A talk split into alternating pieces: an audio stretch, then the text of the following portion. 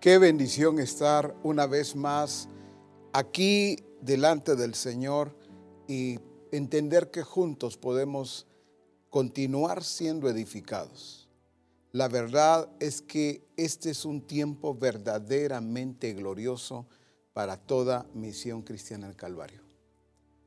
Cada palabra, cada enseñanza, cada conferencia, por supuesto, el Señor está dándose a conocer y está mostrando su voluntad perfecta para toda misión cristiana del Calvario. Quiero compartir con ustedes acerca de la influencia de la iglesia. Hay que conocer y entender en qué consiste la influencia de la iglesia. La verdad, si nos ponemos a meditar cada uno de nosotros, Misión Cristiana el Calvario hasta este momento no ha influenciado como debe estar influenciando. Por eso todo lo que el Señor ha estado hablando va de la mano. Lleva una relación muy estrecha cada enseñanza y por eso entendemos con claridad que el Señor quiere llevar a Misión Cristiana del Calvario a que verdaderamente sea influyente. Algunos de repente lo que han esperado es que el Señor lo haga todo. Bueno, no sé hasta cuándo el Señor nos va a dar influencia, podría decir alguien. Otros pueden pensar que basta con poner el, el rótulo allí afuera del templo donde dice Misión Cristiana el Calvario, ya solamente con eso, ya que el Señor se encargue de hacer de esa congregación una congregación o una iglesia influyente. Pero hay que entender muy bien entonces la influencia. La influencia, naturalmente, hay una intervención del Señor, pero cuando la iglesia está haciendo lo que le corresponde. Si la iglesia no está haciendo lo que le corresponde, entonces no vamos a ver al Señor interviniendo, haciendo su parte también en todo lo que tiene que ver con influencia. La verdad es de que en este tiempo debemos de influenciar. Alguien podría pensar, pero yo estoy, gracias a Dios, estoy bien, estoy eh, influenciando, estoy influyendo en el lugar donde me encuentro. La verdad es que necesitamos revisar cómo estamos. Queremos saber en cuanto a influencia, ¿cómo, cómo nos encontramos? Bueno, basta con que veamos alrededor de lo que tenemos.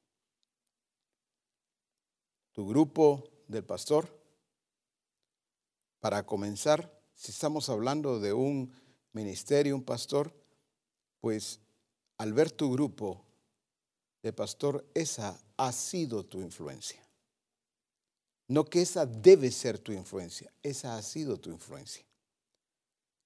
Asistentes pastorales o discipuladores, ¿quieres conocer cuánta influencia has tenido? Pues basta ver el grupo que tú tienes, el grupo que estás apacentando, eso habla de tu influencia. Entonces eso nos lleva a una realidad. Cuando se nos hablaba en la conferencia anterior acerca de las estrellas, de la arena del mar o del polvo de la tierra, ¿qué vemos allí? La determinación del Señor no tiene límites.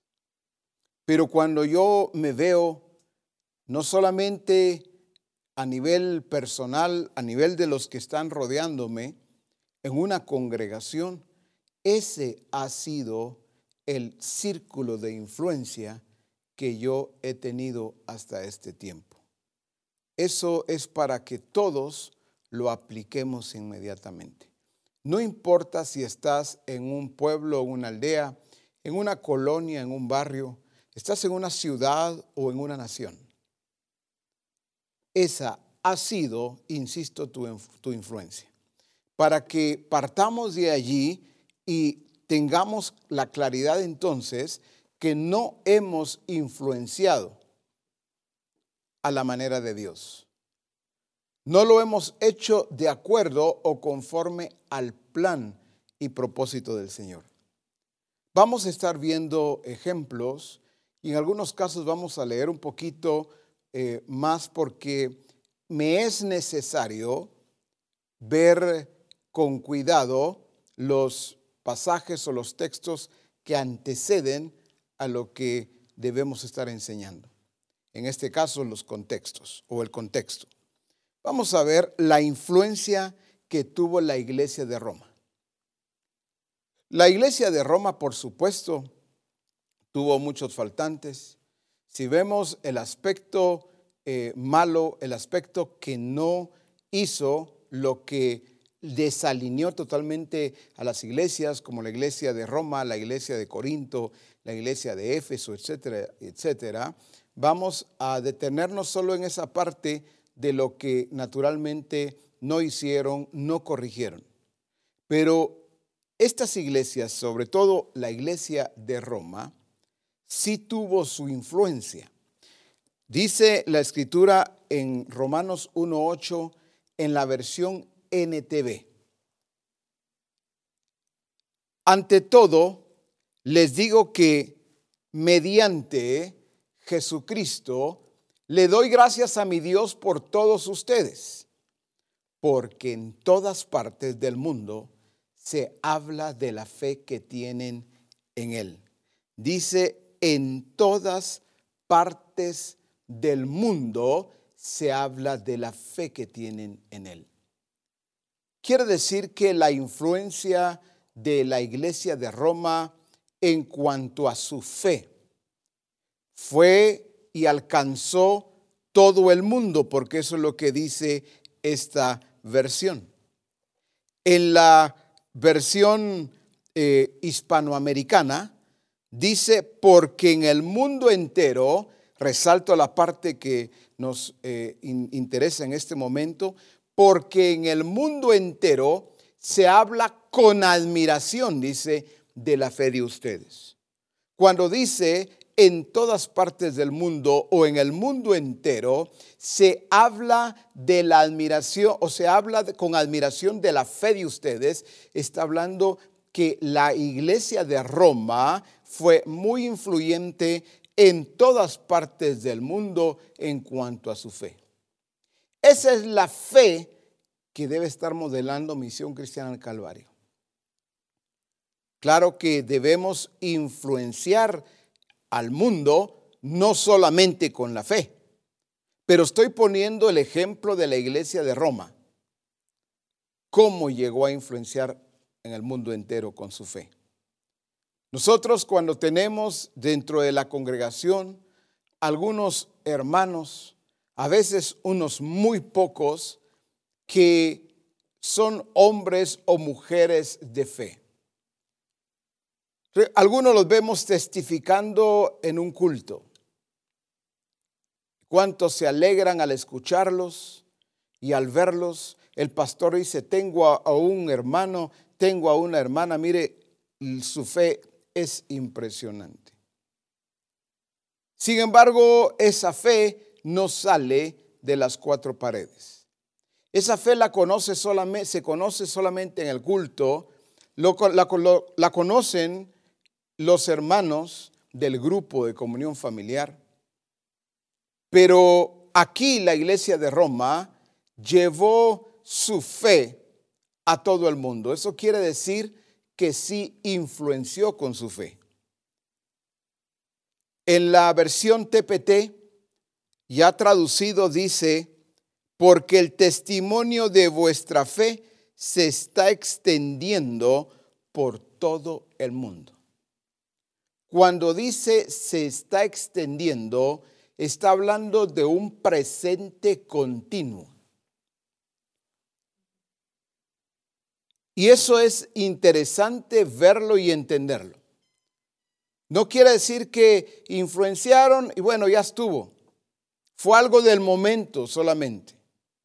Nos dice se está extendiendo por todo el mundo. Muy diferente a aquellos que su fe se quedó como un testimonio del pasado. No, si usted me hubiera conocido antes, la fe que yo tenía. Pregúntele a mi pastor, pregúntele a alguien de mi familia. algunos les gusta hablar o testificar de algo que hicieron o que tuvieron antes. No, aquí dice la fe porque el testimonio de vuestra fe se está extendiendo por todo el mundo. Misión Cristiana, el Calvario, vamos recibiendo y a la vez evaluando. ¿Qué se está extendiendo verdaderamente desde donde nosotros estamos?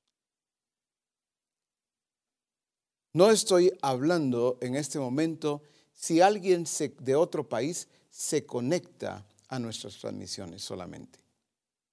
Estoy hablando de esa influencia real, esa influencia verdadera, esa influencia completa que debemos estar nosotros, por supuesto, evidenciando y ampliando ese círculo de influencia. Pero en estos ejemplos vamos a encontrar a hombres y también a mujeres que nos demuestran cómo influenciaron. La mujer samaritana nos habla de esta mujer de Samaria, de una ciudad llamada Sicar. Pero dice allá en Juan 4, 28, entonces la mujer, esta mujer no perdamos de vista, que se ha dicho la mujer samaritana, claro, es de Samaria, pero ella venía de una ciudad llamada Sicar. Porque algunos se preguntan y dicen, bueno, si ella alcanzó toda Samaria, ¿por qué después dice que Felipe?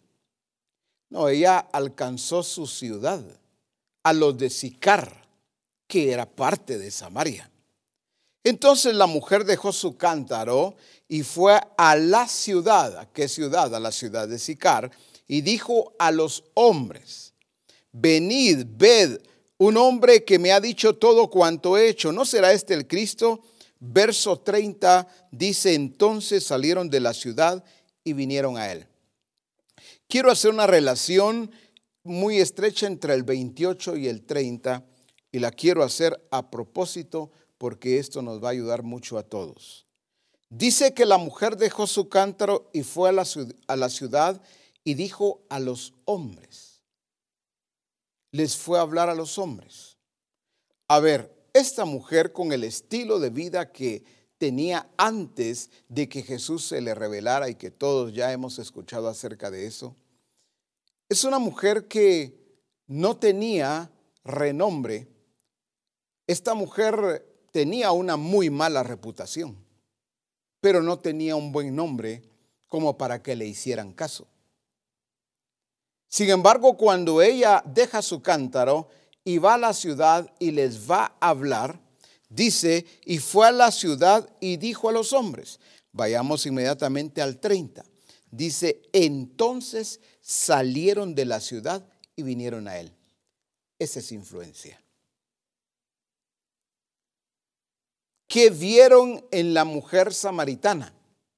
Si ya la conocían, que tenía muy mala reputación.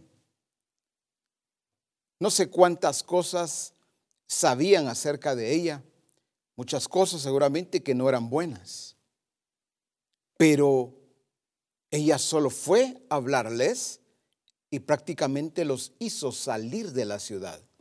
Pregunto, ¿por qué no la ignoraron. Si era una mujer con mala reputación. ¿Por qué no dice la escritura que le dijeron, no, pues no estamos yendo a ningún lado? Porque no se trataba, no le estaba diciendo salgan a la puerta de su casa. Tenían que salir. Eh, eh, el pozo estaba fuera de la ciudad. Pero me gusta tanto porque dice, entonces salieron de la ciudad y vinieron a él. ¿Cuántas veces los discípulos, todos en general, ¿verdad? Incluyendo los ministerios, cuántas veces se ha sentido el discípulo así como triste, resignado? Dices que no me ponen atención. Yo les he hablado. Mire, ya me cansé, ya les he hablado en el barrio, en la colonia, y mire, les he hablado tanto, pero no sé qué pasa, no quiere la gente, fíjese, no quieren de Dios. Insisto, porque esto es bien importante entenderlo. Esta mujer que tuvo una mala reputación llega y sale inmediatamente de la ciudad, los lleva a Jesús. Si estamos poniendo el cuidado debido, esta mujer no les dijo, miren, ahí hay alguien que nos va a dar víveres, nos va a dar comestibles. Ella no tuvo que llegar con algún atractivo para sacarlo de la ciudad. Hoy para sacar a la gente de la aldea, del pueblo o de la ciudad y juntarla en un lugar, tiene que haber algún atractivo que de verdad valga la pena para que dejen su casa y salgan. Aún así muchos no se mueven. Por eso, como un paréntesis, los políticos eso es lo que utilizan para atraer a la gente. Ellos tienen un interés, naturalmente el voto. Entonces tienen que idearse cualquier cosa para hacer que la gente salga de su casa y los vaya a escuchar al, parque, a un lugar donde puedan juntar la mayor cantidad de gente posible. Pero siempre ojo y oído tienen que tener un atractivo. La mujer samaritana, ¿cuál fue el, el atractivo que ella llevaba? En este caso, tuvieron que haber visto en ella una transformación inmediata, por supuesto, para que ellos se encontraran no solo escuchándola, sino siguiéndola inmediatamente. Si la mujer samaritana se hubiera quedado en el pozo con su cántaro, no habría extendido su influencia. La verdad es que Jesús nunca le dijo, deja tu cántaro, tu cántaro y ve a la ciudad. Jesús nunca le dijo, deja tu cántaro y ve a evangelizar o ve a hablarle a otros ella, al revelársele Jesús, ella inmediatamente entiende lo que le corresponde hacer y lo hace. Si vemos nosotros más adelante en el verso 39, donde estamos ahora de Juan 4, dice, y muchos de los samaritanos de aquella ciudad creyeron en él por la palabra de la mujer, que daba testimonio diciendo, me dijo todo lo que he hecho. En el verso que estamos dice, y muchos de los samaritanos creyeron en él por la palabra de la mujer. Esos muchos samaritanos que creyeron en él por la palabra de esta mujer, quiere decir que ella verdaderamente los influenció. Una mujer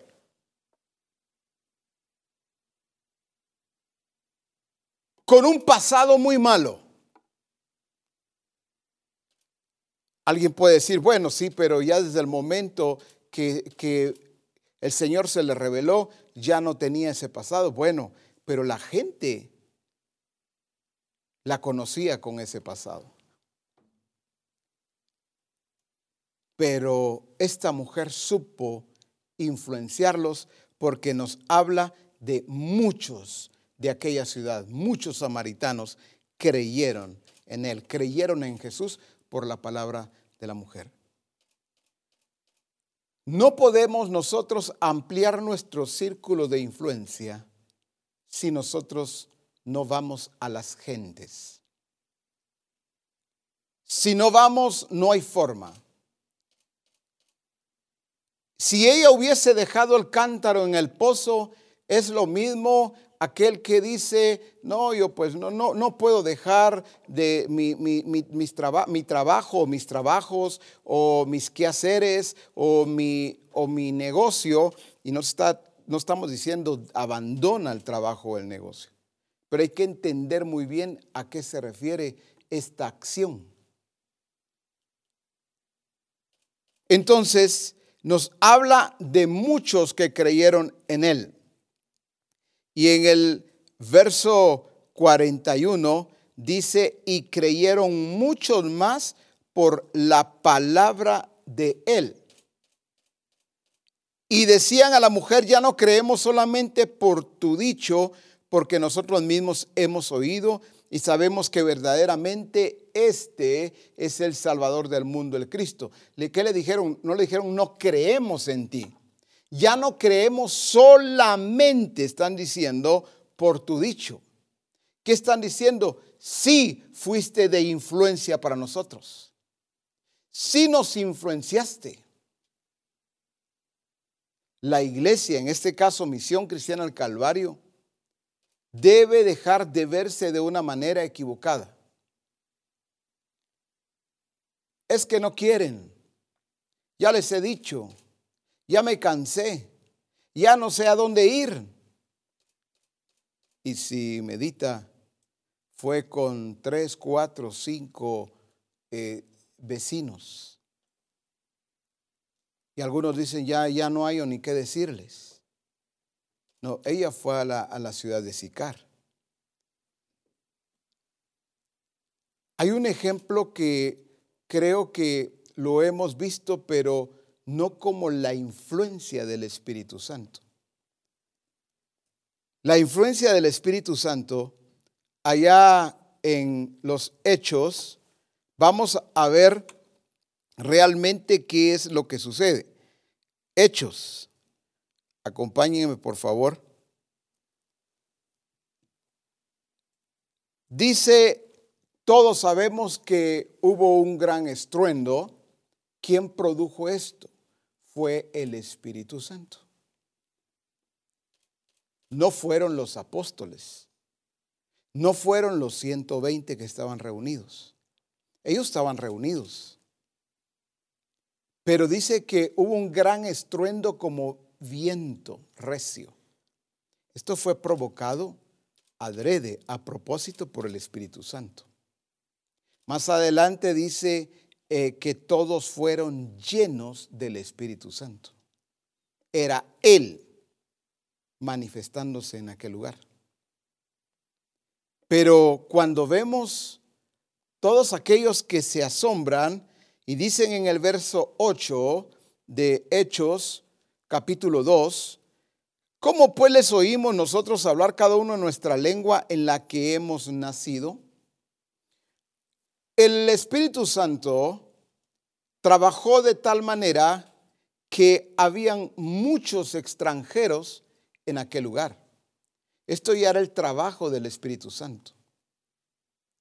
Nada allí fue por coincidencia. Pero cuando vemos, a veces pasamos muy rápido estos nombres que nos dan acá, pero Quiero leerlo rápidamente. Dice en el verso 9, partos, aquellos que les gusta contar pueden irlo haciendo, partos, medos, elamitas y los que habitamos en Mesopotamia, en Judea, en Capadocia, en el Ponto y en Asia, en Frigia y en las regiones de África más allá de Sirene, y romanos aquí residentes, tanto judíos como prosélitos. Y continúa diciendo cretenses y árabes. ¿Qué es lo que trato de mostrar acá? Esa es la influencia del Espíritu Santo.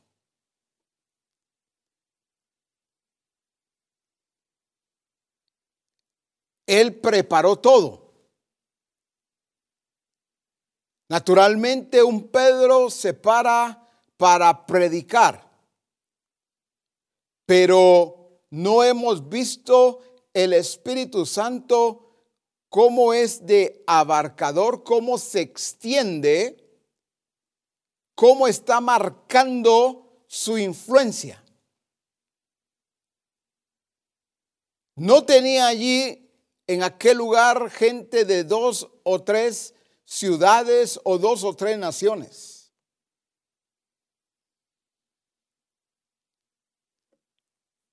Estaba contando cuando de repente veo que dice, partos, medos, elamitas y los que habitamos en Mesopotamia, en Judea, Capadocia, en el Ponto y en Asia, en Frigia y Panfilia, en Egipto, hasta allí iba contando bien. No sé si a ustedes les pasó. Pero dejé de contar en lo que sigue y en las regiones de África. Dijo, ah, aquí, aquí sí ya no puedo seguir contando. Porque solo habla de las regiones de África, pero está hablando en plural.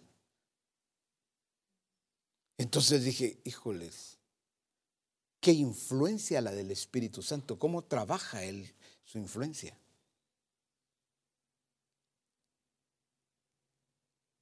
Hoy la congregación hace fiesta por uno que el domingo vino a los pies de Cristo.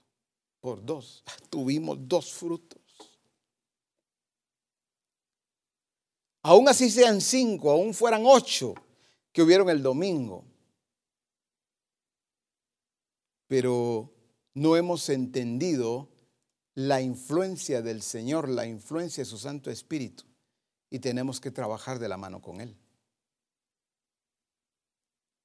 No se trata de una influencia personalizada. Voy a explicar eso en un momento. Se trata de entender esa influencia que viene directamente del reino de Dios aquí a la tierra. Algunos pues tienen problema con que lo que quieren es una influencia personalizada.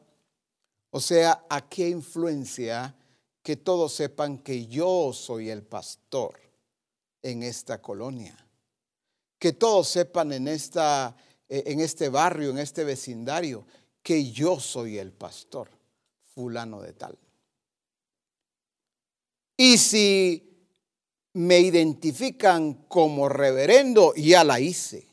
Que sepan que soy el reverendo en la colonia, en, en el barrio, en el vecindario. Ya que no sé si soy apóstol o soy profeta, eh, pues eh, parece que el ser pastor se queda como algo como muy bajo, entonces necesito urgentemente que ya eh, el apóstol, nuestro apóstol Abraham, pues ya me nombre como reverendo, porque eso me va a dar peso en este lugar.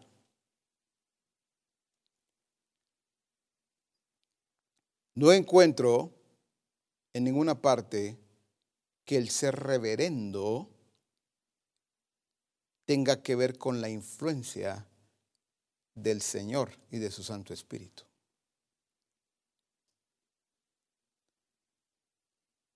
Lo estoy diciendo bien. Porque lo estoy diciendo para aquel o para aquellos que un nombramiento o un reconocimiento de este tipo, eso es lo que han esperado o están esperando, creen que es eso lo que va a hacer que se amplíe su círculo de influencia. Algunos tienen testimonios parecidos a esto. No, si la verdad, yo le he sido fiel a Misión Cristiana al Calvario. Algunos están esperando algún tipo de reconocimiento. Pues quisiera que por lo menos me mencionaran en un congreso que todos se enteren, que todos sepan que yo tengo tantos años de estar en Misión Cristiana al Calvario.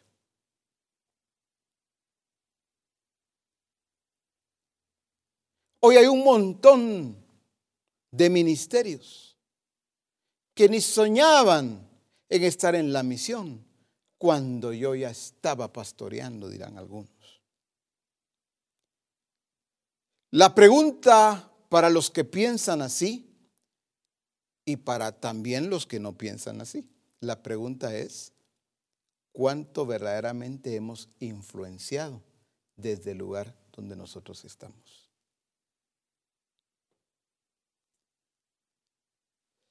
Cuando yo veo al Espíritu Santo entonces, que no alcanzó solamente a un pequeño sector, no alcanzó a dos o tres colonias, no alcanzó, a un par de ciudades o a un par de naciones. Por eso leí, creo que leyeron ustedes juntamente conmigo, todos estos lugares que nos habla de la influencia del Espíritu Santo. No fueron los 120 que fueron a llamar a los árabes, a los cretenses, a las regiones de África que vivían allí, pues no, pero no los fueron a llamar ellos. Fue el Espíritu Santo que los juntó en aquel lugar. Como se nos enseñó ya, Pedro solamente fue ese instrumento que estaba preparado para ser ese instrumento útil, para concordar con la influencia del Espíritu Santo. Y ahí es donde debemos de poner cuidado también y atención para que la influencia no se entienda de una manera equivocada, porque sé decir que el sistema tiene su propia influencia.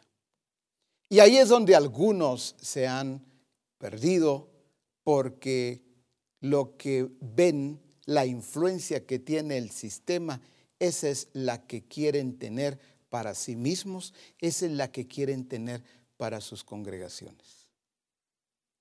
Algunos de repente dicen, es que mire, yo ya me di a conocer en Facebook, en Instagram,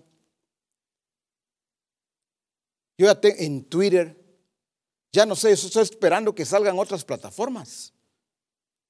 Porque viera, viera, no, la gente me sigue viera la cantidad de, seguidores o de amigos que tengo en Face.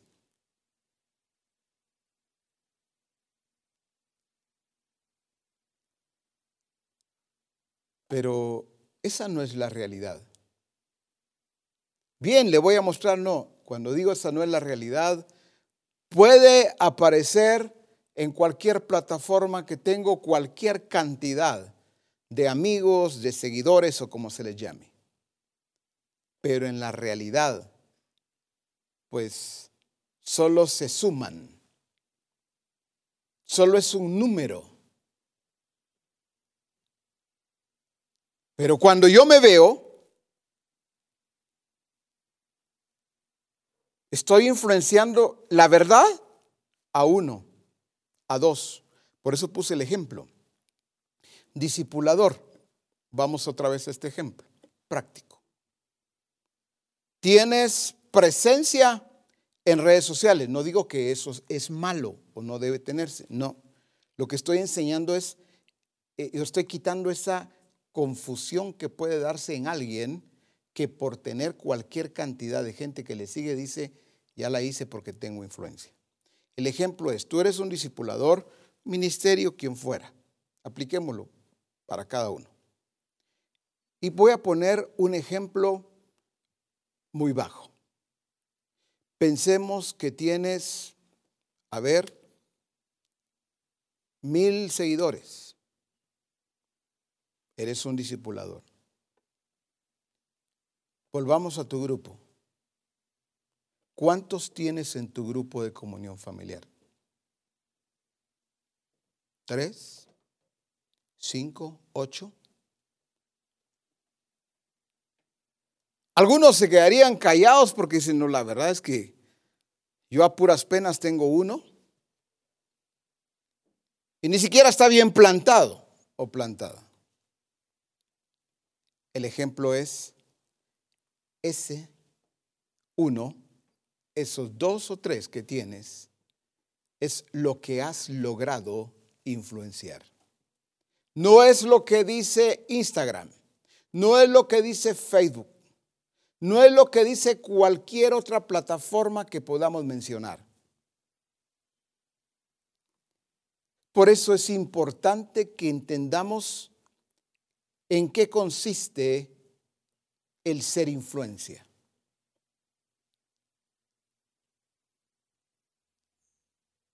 No porque tengo mil, dos mil, tres mil, o tengo ochocientos, o tengo dos mil cuatrocientos seguidores, ese es igual a la influencia que he alcanzado. No.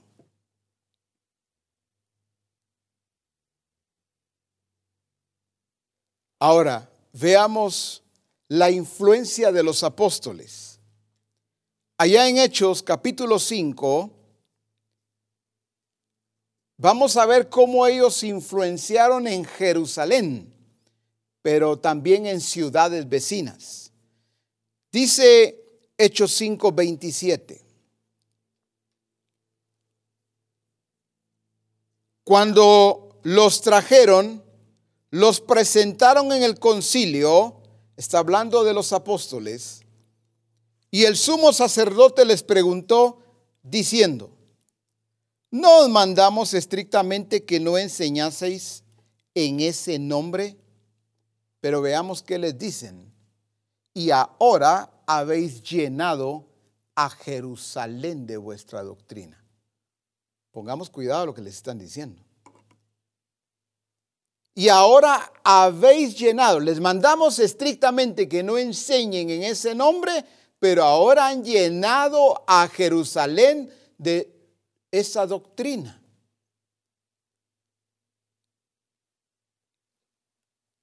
Ah, pero si vemos nosotros, ustedes dirán, pero usted nos dijo que Jerusalén y otras eh, ciudades vecinas. Sí, Veamos por favor ahí mismo en Hechos capítulo 5, pero el verso 14.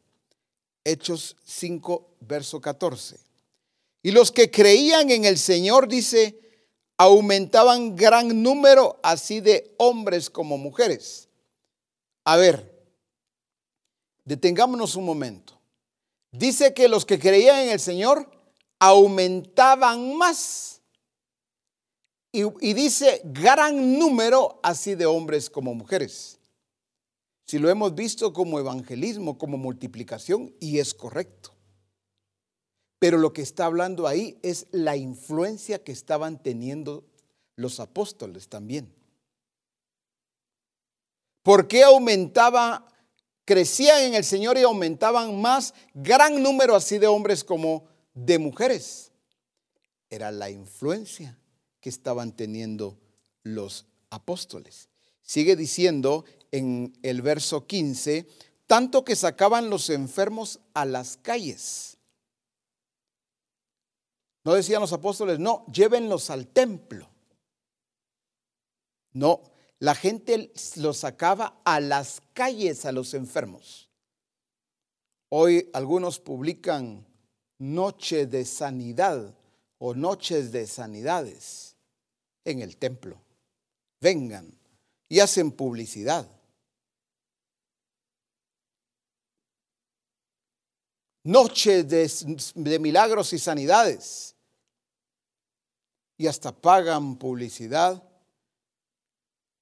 Y al final, dos, tres, una familia, dos familias llegaron, hicieron no sé cuántas cosas para hacer publicidad, para que los llevaran al templo. Y la verdad, no pusieron al final atención a ese tipo de anuncios. Dice que sacaban los enfermos a las calles para que al pasar Pedro, a lo menos su sombra cayese sobre alguno de ellos. Ellos la gente que hizo, por aquí va a pasar Pedro, por aquí van a pasar los apóstoles. Ellos no estaban preguntando, ¿en dónde se reúnen? ahí a las calles los sacaban y dice, verso 16, aquí viene la parte que voy a resaltar.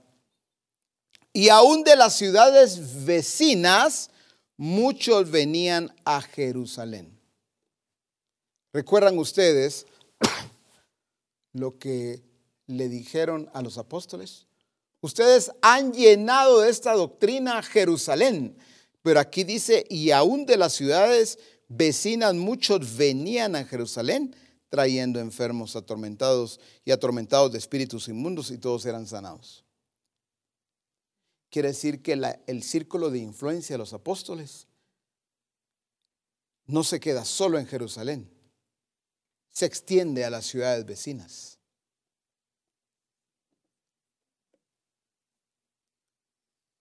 ¿Qué podemos decir de la influencia de Felipe en Samaria. Veamos por favor en Hechos capítulo 8, versos, verso 4 en adelante.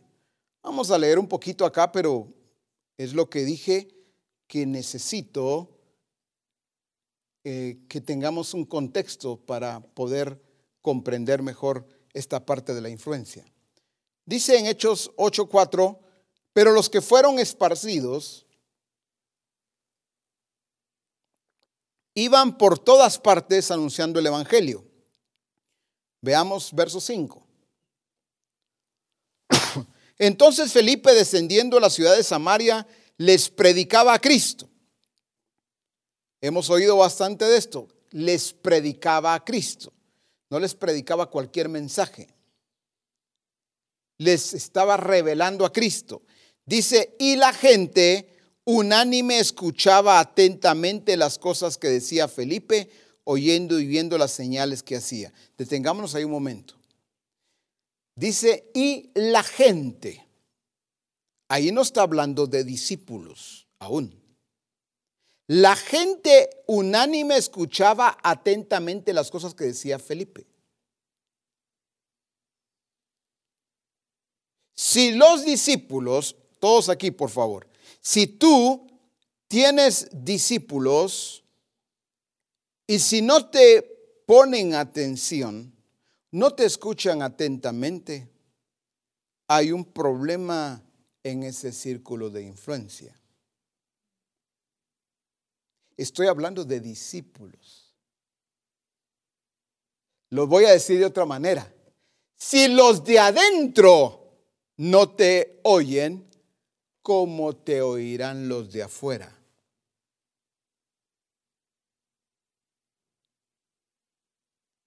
Sin embargo, Felipe dice claramente que la gente unánime escuchaba atentamente las cosas que decía Felipe. Eso es influencia. La gente cuando Felipe se paraba a predicar a Cristo, allí en Samaria, la gente lo escuchaba atentamente. Dice viendo, oyendo y viendo. Oyendo y viendo las señales que hacía. Eso es influencia.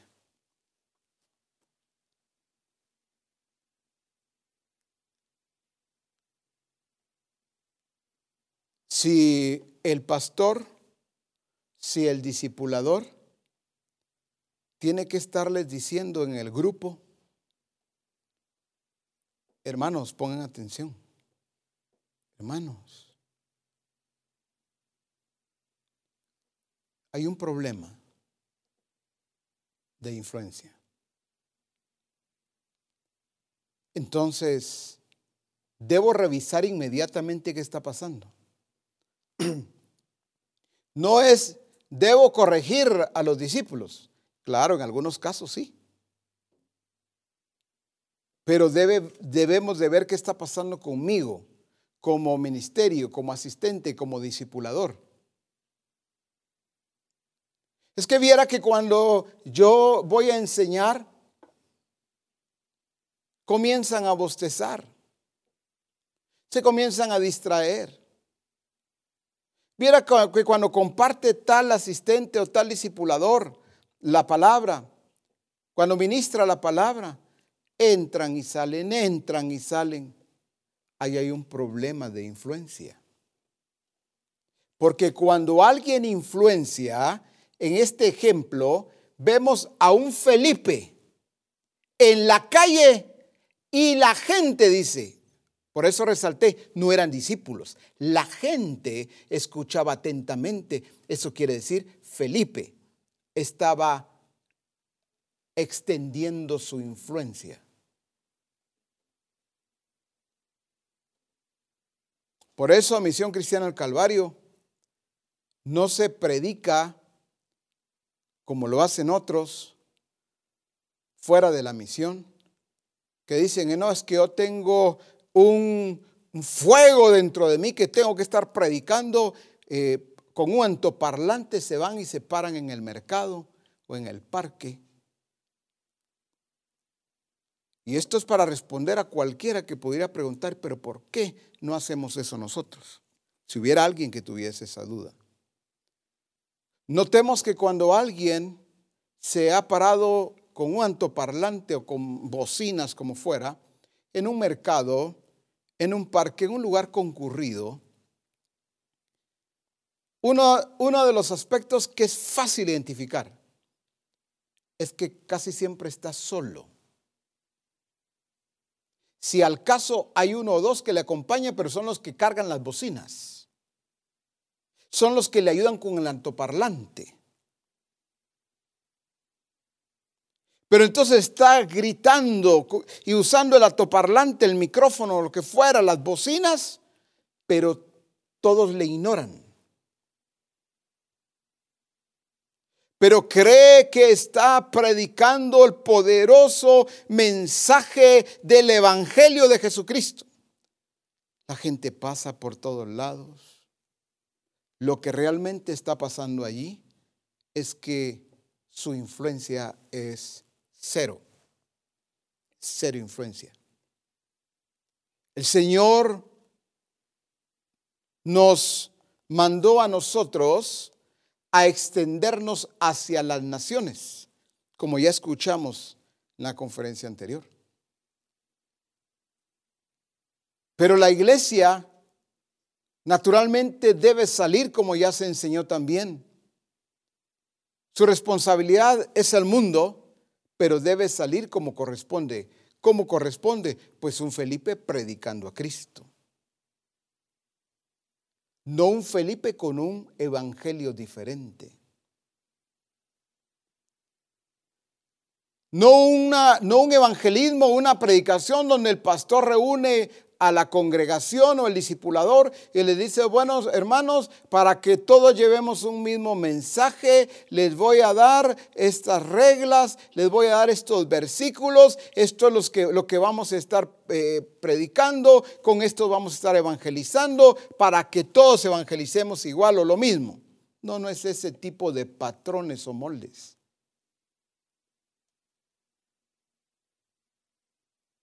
¿Cuál era el mensaje que llevaba Felipe?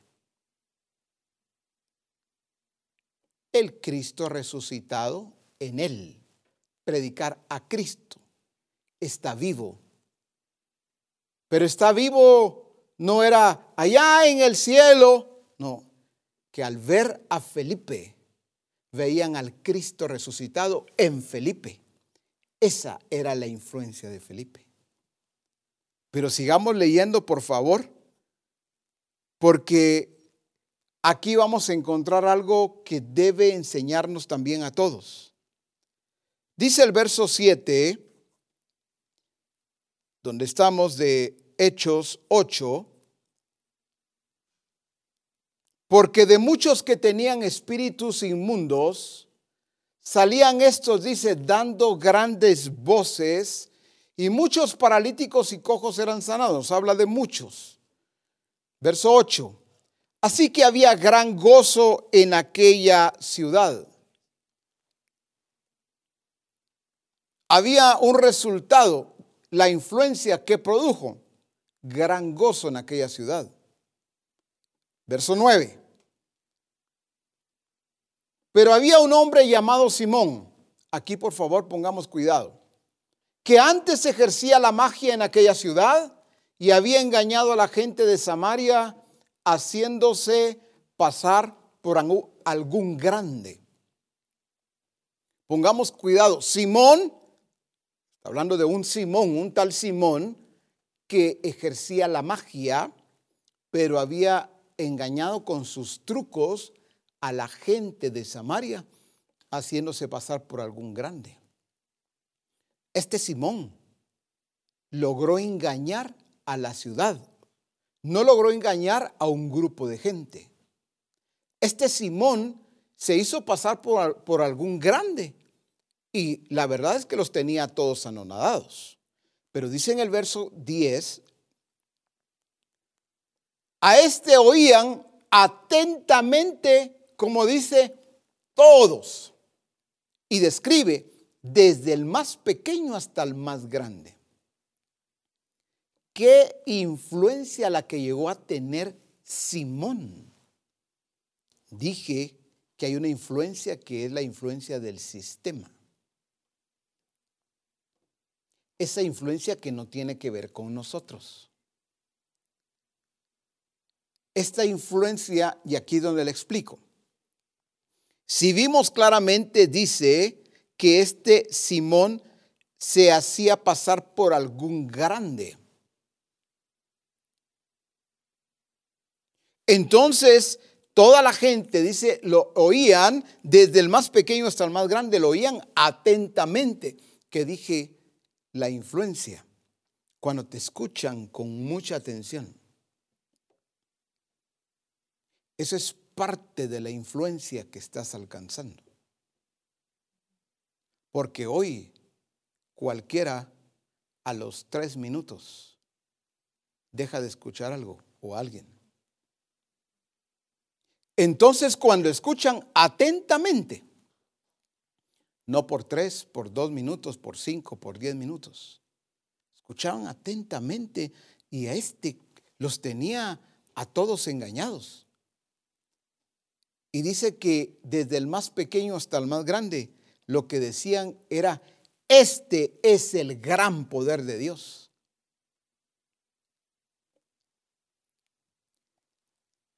Y le estaban atentos, verso 11, porque con sus artes mágicas les había engañado mucho tiempo. No habían sido días o semanas. Prácticamente esa ciudad estaba esclavizada por una influencia que provenía de la potestad de las tinieblas. Así estaba toda la ciudad, desde el más pequeño hasta el más grande. Cuando llega Felipe, Felipe no, le, no, no, llegó alguien, fíjate que aquí hay un Simón, y le empezaron a hablar de Simón y de la influencia de Simón y lo que hacía Simón, no. Felipe hizo lo que correspondía. Él entró predicando a Cristo. Y cuando él entra, todos le ponen atención atentamente. Quiere decir, él llevaba esa influencia del reino de Dios. ¿Y qué pasa entonces? Dice en el verso 12, pero cuando creyeron a Felipe, que anunciaba el Evangelio del reino de Dios y el nombre de Jesucristo, dice, se bautizaban hombres y mujeres. No era un asunto solo de poner atención. Es el fruto que produjo la predicación de Felipe en Samaria. Entonces cuando se bautizan hombres y mujeres, dice el verso 13, también creyó Simón mismo Recuerden que él lo tenían como un grande o se hacía pasar como un grande. En otras palabras, si alguien llegaba a Samaria y preguntaba por ese Simón el mago, pues todo mundo sabía de quién, quién era Simón el mago. Lo miraban con respeto. Pero dice el verso 13 una vez más, también creyó Simón mismo y habiéndose bautizado estaba siempre con Felipe y viendo las señales y grandes milagros que se hacían, estaba atónito. Porque estaba atónito este Simón. Este creyó y se bautizó. Nació de nuevo. Pero estaba atónito porque él sabía que la influencia que él tenía era mediante engaño, trucos, magia. Pero lo que llevó Felipe era algo verdaderamente grande. Felipe no se hizo pasar por un grande.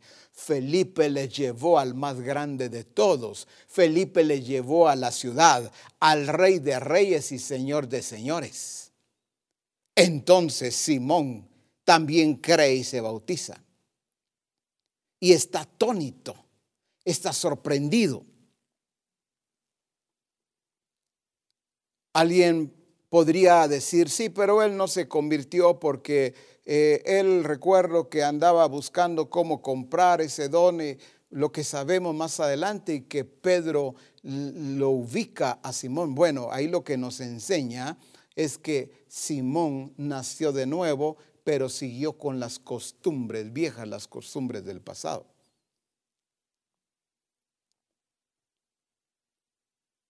Simón siguió con algo que no podemos perder de vista. Simón todo quería, todo era hacia él. Una influencia, pero como dije antes y que iba a explicarla un poco más, una influencia más personalizada. No es que no es posible que yo pierda este reconocimiento. No, es que no es posible la cantidad de seguidores que yo tengo.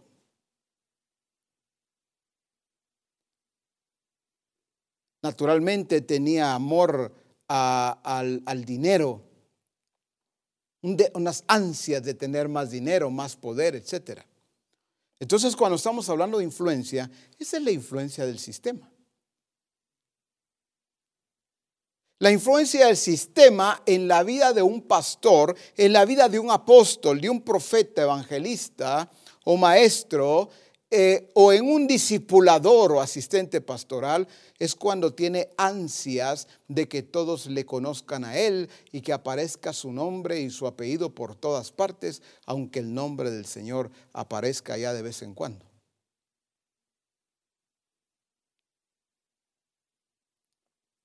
Lo voy a decir de esta manera y espero que tú pongas tu nombre y tu apellido también. Por favor. Si todos conocen a César del Cid y hablan de César del Cid, pero no en torno a la naturaleza de nuestro Padre, del carácter de Cristo, no bajo esa influencia del reino de Dios, ¿qué sentido tiene? Dije que pusieras tu nombre y tu apellido también. Cuando un pastor, cualquier ministerio discipulador, lo que está buscando es que eh, le vean y le reconozcan a Él por sobre todas las cosas.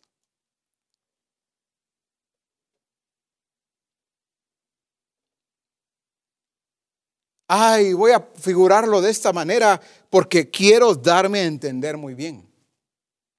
Ay, ¿cómo hago? ¿Cómo hago? Ah, ya sé, voy a ponerme del Seed Ministries.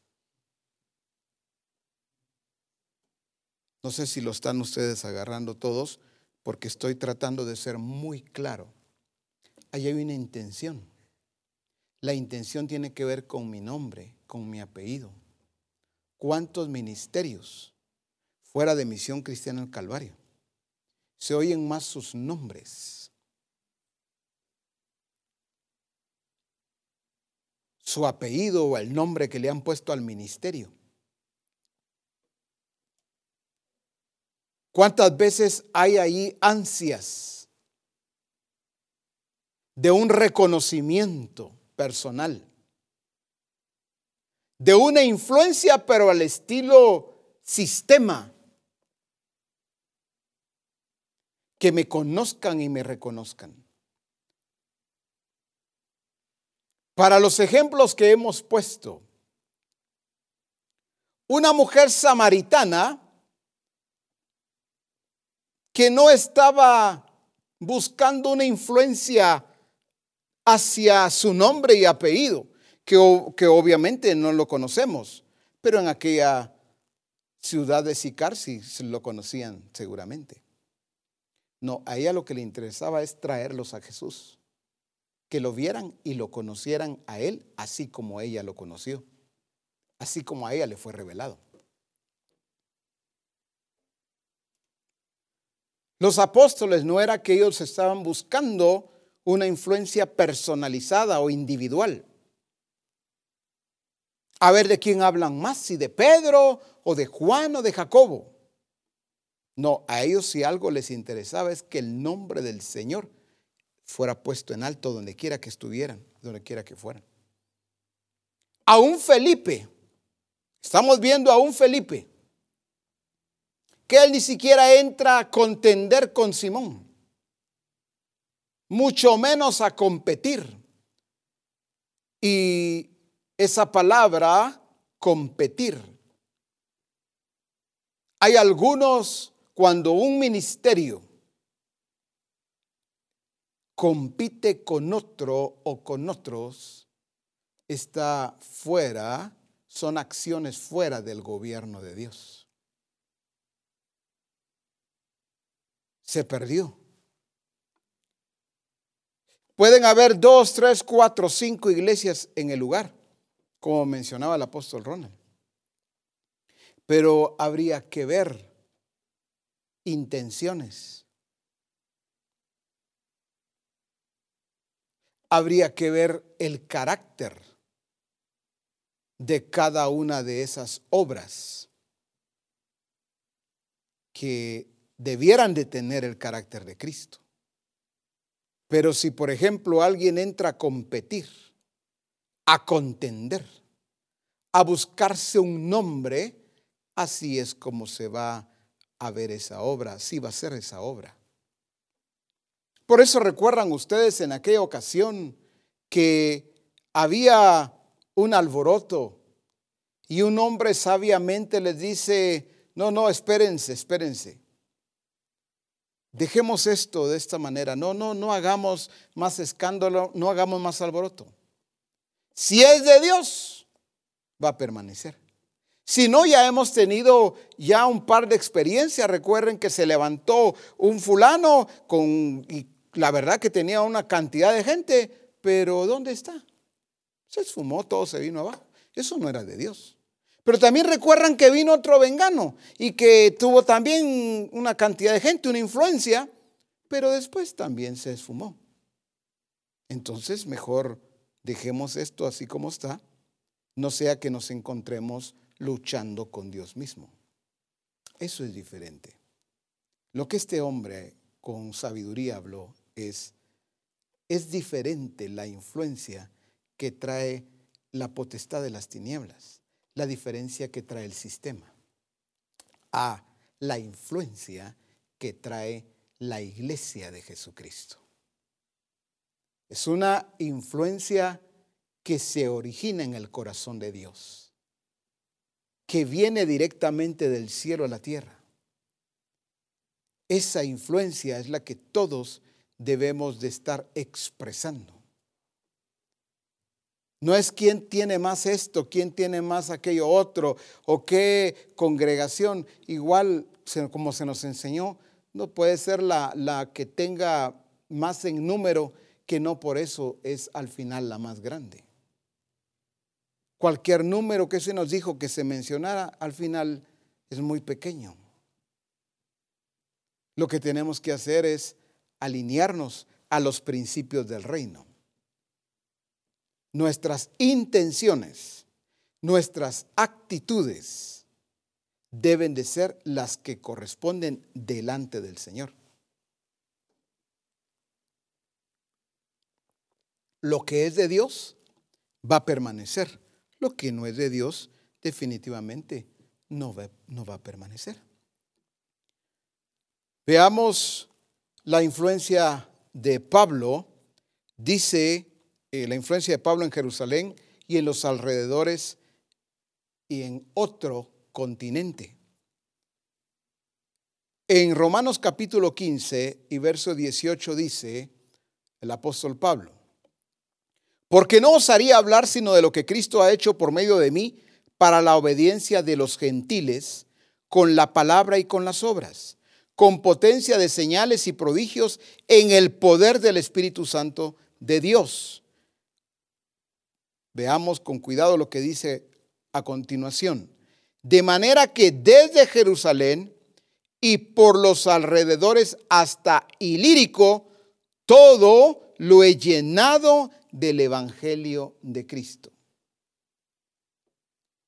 Desde, al quedarnos en una casa, al quedarnos en el templo, no podemos extender nuestro círculo de influencia. Pablo entonces va y es así como establece su influencia. Pero llama mucho mi atención que con Pablo acontece algo semejante a lo que sucedió con Felipe. En Hechos capítulo 19 nos muestra lo que sucede con Pablo. Hechos capítulo 19, si ustedes me acompañan por favor. Dice en el verso 20, Así crecía y prevalecía poderosamente la palabra del Señor. De paso, vamos viendo cómo dice, así crecía y prevalecía poderosamente la palabra del Señor. Crecer y prevalecer. No es solo crecer. No es hoy estoy y mañana ya no estoy. No, es crecer y prevalecer la iglesia de Jesucristo, esta iglesia que tiene influencia.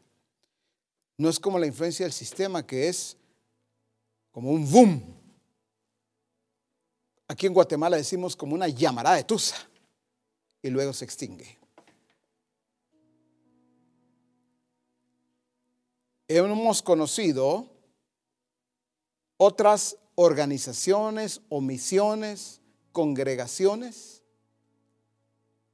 que se oyeron en un tiempo, que fue un boom, la iglesia tal. Pero hoy, ¿dónde está? ¿Qué se hizo? Se extinguió. No, aquí dice, así crecía y prevalecía poderosamente la palabra del Señor. Está hablando de la palabra, por ende así debe ser también todo discípulo de Jesucristo. La iglesia del Señor crece y prevalece. Verso 21, pasadas estas cosas, Pablo se propuso en espíritu ir a Jerusalén después de recorrer Macedonia y Acaya, diciendo después que haya estado allí, me será necesario ver también a Roma. Me será necesario. Todos, discípulos en general, todos ministerios. Debemos ver que nos es necesario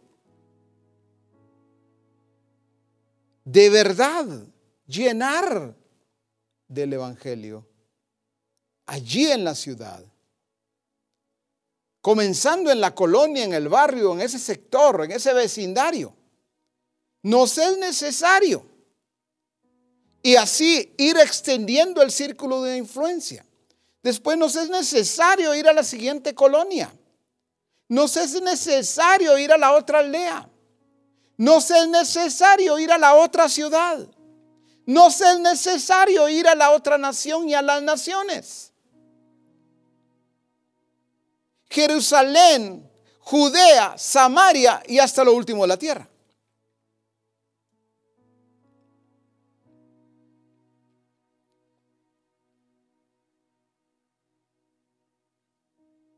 Es necesario que cada uno de nosotros entonces comprendamos que la influencia naturalmente tiene que ver con las, con las naciones, pero una influencia que crece y prevalece. Yo voy, voy a poner cualquier ejemplo. Como discípulo, como discipulador, como pastor, como quieran ustedes.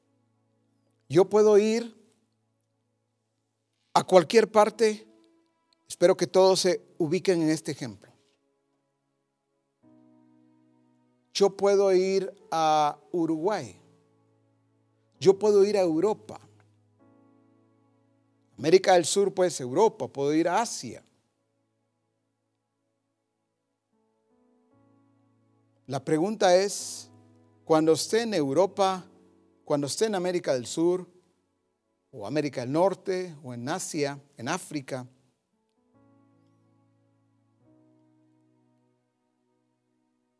es que tengo, que hay donde yo estoy. Porque si tengo dos o tres, ese es el círculo de, influencia que he alcanzado hasta ahora. No puedo pretender ir a los continentes, a las naciones. ¿Qué hace Pablo? ¿Qué hicieron los apóstoles? ¿Qué hizo la mujer samaritana? Ella fue a Sicar y llenó Sicar, los trajo a todos, pues. Los apóstoles llenan Jerusalén. Felipe cuando sale alcanza toda Samaria. Pablo está hablando de los lugares que él ha recorrido y lo que le es necesario ir a recorrer. Pero no para pasar viendo cómo es la ciudad, el pueblo, la aldea. Si hay ríos, si hay montañas, qué transportes hay, no. Él entiende muy bien el objetivo. Por eso dice, me será necesario ver también Roma y enviando a Macedonia a dos de los que le ayudaban, Timoteo y Erasto, él se quedó por algún tiempo en Asia. No, no, no dijo, no, ustedes se quedan aquí conmigo. Timoteo y Erasto, no. Es necesario enviarlos. Yo quiero que ustedes vayan a Macedonia. Ellos sabían lo que tenían que ir a hacer a Macedonia. Pero Pablo se queda algún tiempo en Asia. Y dice, hubo por aquel tiempo, verso 23, un disturbio no pequeño acerca del camino, porque un platero llamado Demetrio que hacía de plata templecillos de Diana, daba no poca ganancia a los artífices, a los cuales reunidos con los obreros del mismo oficio dijo, varones, Sabéis que de este oficio obtenemos nuestra riqueza. Verso 26.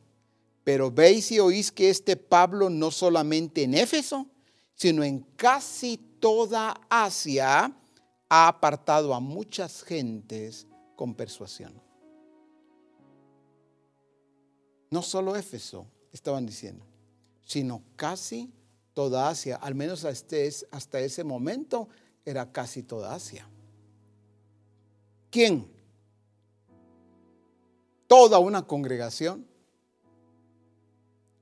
Pablo, un hombre, un instrumento útil en las manos de Dios. No solo instrumento como vimos. Pero sigamos leyendo. Dice, diciendo que no son dioses los que se hacen con las manos Verso 27, y no solamente hay peligro de que este nuestro negocio venga a desacreditarse, y aquí es donde voy finalizando y centrando toda nuestra atención, dice, sino también que el templo de la gran diosa Diana sea estimado en nada y comience a ser destruida la majestad de aquella a quien venera toda Asia y el mundo entero toda Asia y el mundo entero. Dice, cuando oyeron estas cosas se llenaron de ira y gritaron diciendo, grande es Diana de los Efesios. Bueno, para los que ya lo agarraron. Está hablando de la influencia que llegó a tener un templo y a la que llamaron diosa de ese, de ese templo, Diana. ¿Sabe qué dice en la versión Nueva Biblia Viva? Enfatizando el verso 27 de Hechos 19. Dice, además existe el peligro de que el templo de la gran diosa Artemisa pierda su influencia. La gran diosa que recibe adoración no solo en Asia, sino en todo el mundo, quede abandonada al olvido.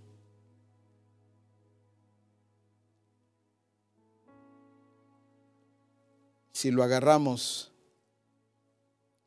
Pablo se queda en Asia y empieza a alcanzar Asia, a llenar Asia, de tal manera que lo que Pablo al establecer el reino de Dios hace es que liberta a toda Asia, que estaba bajo la influencia de una diosa llamada Diana, y que allí estableció en Éfeso su templo todo, no solamente Asia, sino el mundo entero, llegaba a ese templo para adorar a la famosa Diana o Artemisa. Cuando Pablo llega, dice en la versión Nueva Biblia Viva, o sea, NBV de Hechos 19:10, Así continuó durante los dos años siguientes, está hablando de Pablo. No quedó en la provincia de Asia un solo judío o griego que no escuchara la palabra del Señor. Quiere decir que Pablo alcanzó, llenó más bien toda Asia de el evangelio de la gloria de Dios. ¿Qué significa eso? Pablo no solamente destronó a Diana, la que la tenían como una diosa. Por eso dije algo similar a lo que pasó en Samaria con Simón. A este lo tenían como algún grande, pero era Samaria.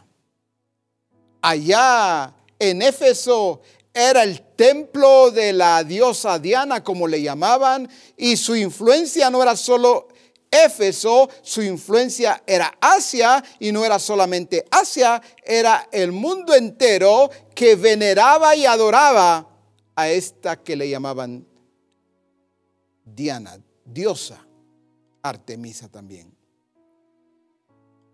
¿Cuántas aldeas, pueblos, ciudades, barrios han estado esclavizados bajo una influencia? el sistema mismo ha engañado a muchos evangélicos. El mismo sistema los extravía y les dice, ¿quieres alcanzar esa colonia? ¿Quieres alcanzar esa aldea? Sal con aceite, con sal. Algunos utilizan hasta hielo, agua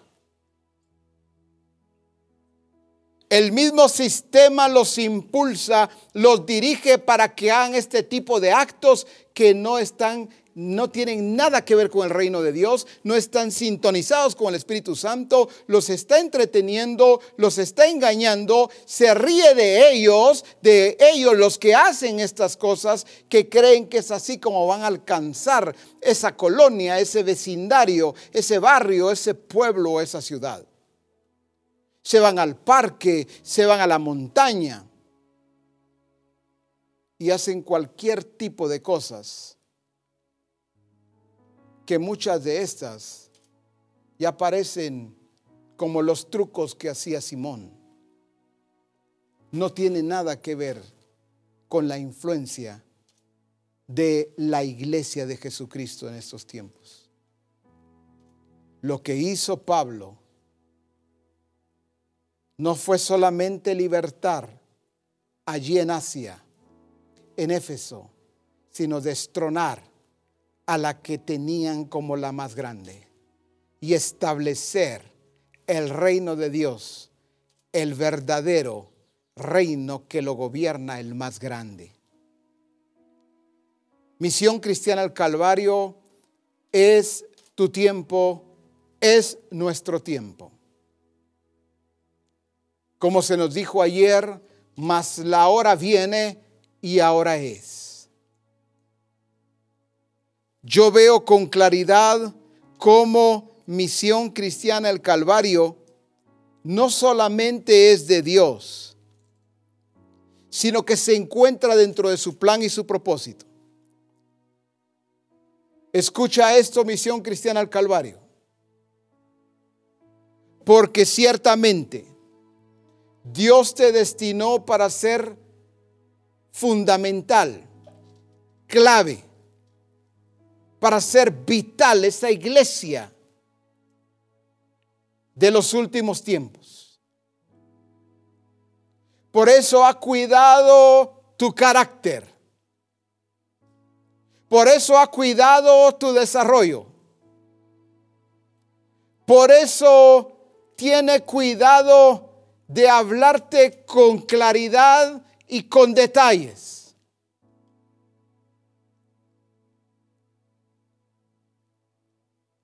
De la influencia que he estado hablando en este tiempo.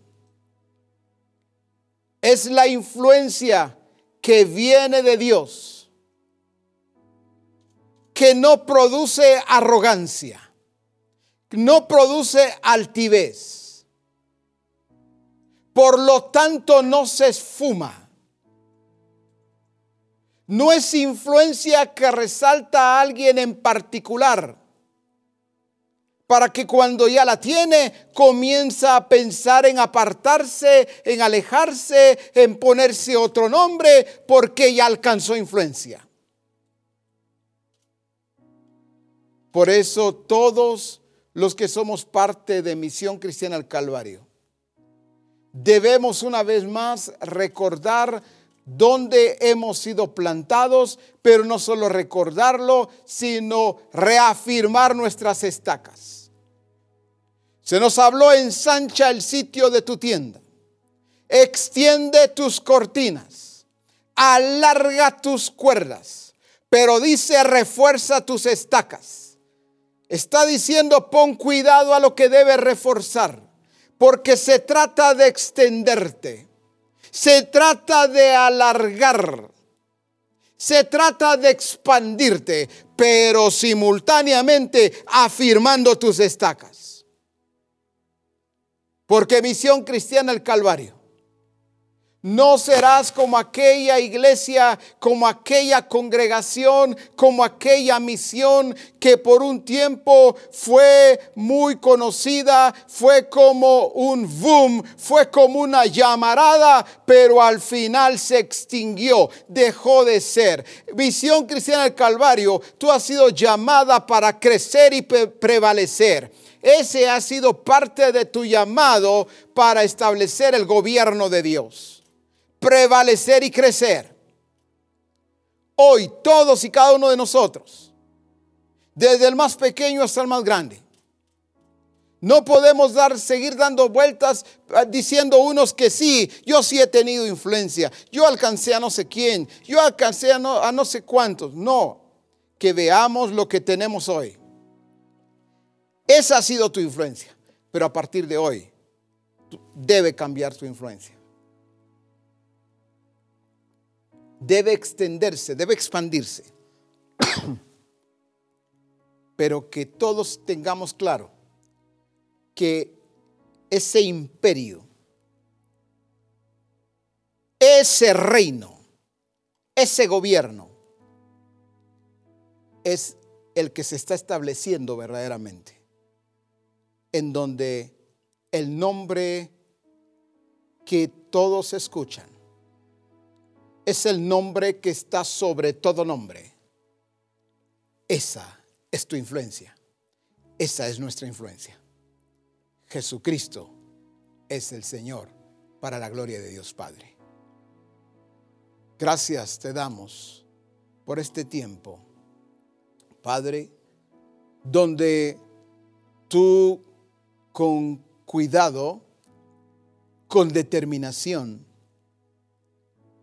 nos llevas hablando, enseñando y mostrando la realidad divina, donde debemos encontrarnos todos y cada uno de los nacidos de nuevo, de los resucitados en Cristo, de los hijos con esa naturaleza inequívoca de nuestro Padre.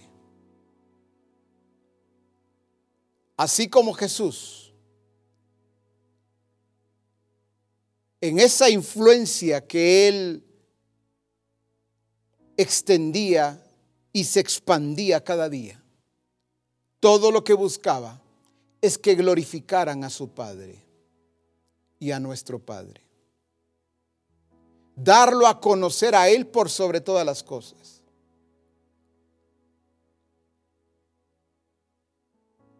Él no ostentaba ser famoso, no anhelaba ser famoso, sin embargo lo fue, porque su influencia fue tal que multitudes lo seguían y querían estar con él. Pero ese era el mejor momento para mostrarles quién gobierna, quién reina, quién es el Dios y Señor del universo. El Padre debía ser conocido a través del Hijo. exactamente en Misión Cristiana al Calvario. Esa es también nuestra naturaleza. Y ese debe ser nuestro objetivo. Extender nuestra influencia, expandirnos cada vez más y más de la forma correcta, no, con, no mezclando la influencia del mundo, que no tiene nada que ver con nosotros no esa influencia que aparece por un tiempo y después se desvanece. Porque no se originó en Cristo. Su origen no estuvo en el Padre. Pero gracias por lo que nos has concedido, lo que nos has dado. Que tu nombre siga siendo glorificado. Que tu reino se siga no solo estableciendo, sino extendiendo y que todos reconozcan que Jesucristo es el Señor, para la gloria de Dios Padre. En Cristo Jesús. Amén. Amén. Buen provecho para todos y continuamos en un momento, en este tiempo tan glorioso y tan único para Misión Cristiana del Calvario. Bendiciones.